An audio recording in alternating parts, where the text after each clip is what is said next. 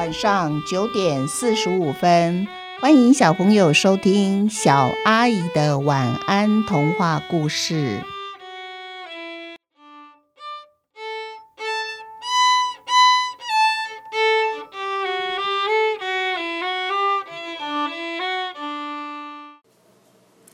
小蜘蛛学织网。小蜘蛛这些日子啊，正在加紧练习织网的技巧，因为再过几天，爸爸就要带他去参加织网认证考试。通过考试的蜘蛛，拿到证书的蜘蛛啊，才能够独立的到外面织网捕捉虫子，否则啊，就得一辈子和爸爸妈妈住在一起呢。作为一只蜘蛛。却不能独立织一个自己的捕食蜘蛛网，那么这是一件多么丢脸的事啊！小蜘蛛在爸爸的细心指导之下，从它的腹部拉出了第一条丝线之后，立刻横的、直的、快速的交错着，它织出了一个新网。每一天，小蜘蛛都非常认真的练习。他的织网技巧越来越熟稔，越来越好。小蜘蛛的爸爸会在他织好的网上面用力的压一压。如果爸爸往下压又被弹回来，小蜘蛛的爸爸就会高兴的说：“一个好的蜘蛛网就是要像这样子哦，弹性要加。弹性呢，是我们首先要具备的一个条件。”你织的蜘蛛网虽然外表看起来很普通，不是什么一个特别的网，可是啊，我们参加蜘蛛网大赛就会很难得奖。不过啊，我们这一次不是要参加蜘蛛网大赛，而是要去参加织网的认证考试而已。而且啊，我们织了蜘蛛网只是为了捕食，不是为了美观。所以啊，爸爸觉得实用最重要的。小蜘蛛对即将来临的考试充满了信心。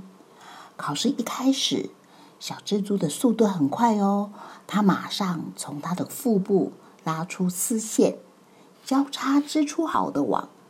主考官走到小蜘蛛的网旁边，瞧了又瞧，突然对着蜘蛛网用力的吹出一口气。没想到啊，小蜘蛛的网就这么飘了起来。主考官就对他说：“嘿，你这一次考试没通过哦。蜘蛛织的网要耐得住强风吹洗，我才随便的吹口气，这么一阵小风来，你的网就飘起来了。到时候啊，你怎么捕捉食物呢？”小蜘蛛很伤心的跟着爸爸回家了。爸爸安慰小蜘蛛说：“不要伤心。”我们呐，忽略的丝线要牢牢粘在枝叶之间的问题，没关系，我们下次改进就好啦。于是啊，小蜘蛛又在家继续的练习。又到了第二次考试时了。第二次考试啊，小蜘蛛可紧张的不像上次考试充满了信心。它很小心的让它的丝线啊。牢牢的粘着枝叶，然后他才定下心来，专注的开始织网。趁着主考官还没来的时候啊，他还在网上面跳了几下，又请爸爸用力吹出了一口气，确定他的蜘蛛网能在枝叶之间不会被风给吹走了。主考官又来到小蜘蛛织的一个蜘蛛网旁边了，他仔细的瞧了又瞧，先是。点点头，很快的，他转过身以后啊，竟然从抛出了一颗米粒大的石头往蜘蛛网丢过去，咻的小石头啊，从蜘蛛网中间居然穿越了出去了。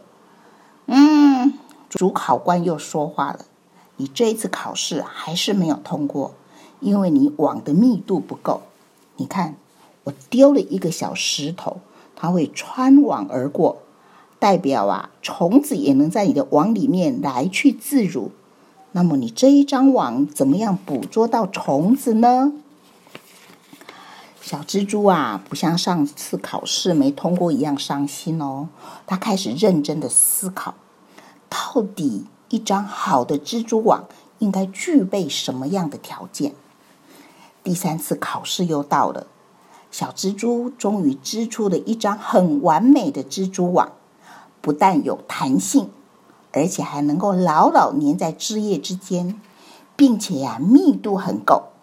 它的考试通过了，它得到织网的认证。他拿到证书以后啊，小蜘蛛就离开了爸爸妈妈，他独立在外面织了一张属于自己独一无二的网。它的蜘蛛网不怕风吹雨打，也能够把每一只飞进它网里的虫子牢牢的网住。我们一起想一想，小朋友，如果你们到郊外看到蜘蛛网的时候啊，记得哦。站在那儿欣赏一下，欣赏眼前啊这一张奇妙的几何图案结构。台湾的蜘蛛织出的蜘蛛网形状大概有十六种之多。有机会看到蜘蛛网的时候，我们一定要好好欣赏一下，这是蜘蛛非常特别的创作品哦。还有啊，其实蜘蛛啊不只是织网的高手，也是捕破网的高手哦。如果蜘蛛网破了啊，他们会快速的把它补起来。甚至啊，蜘蛛也是一种勤俭持家、很会做资源回收的好蜘蛛哎。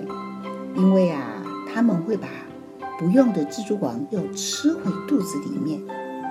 小朋友，看爸爸妈妈一起来探讨一下，蜘蛛网有许多神秘的地方。听说啊，蜘蛛网啊，做出来的强度。还有弹性啊，跟同比重、同重量的钢丝一样，非常的强壮，弹性也非常的好。人们呐，蜘蛛网作为一个材料学非常严重的重要的一个对象哦。好，那今天的故事就到这边结束了。明天呐，我要讲的是另外一种蜘蛛的故事，只是啊，那一只蜘蛛跟今天的这只小蜘蛛完全不一样。它呢是一只很特别的蜘蛛，到底有多特别呢？特别到啊，它居然会变成一只自食恶果的蜘蛛。好，那我们期待下一个故事再再见喽！祝你们有一个甜蜜的梦。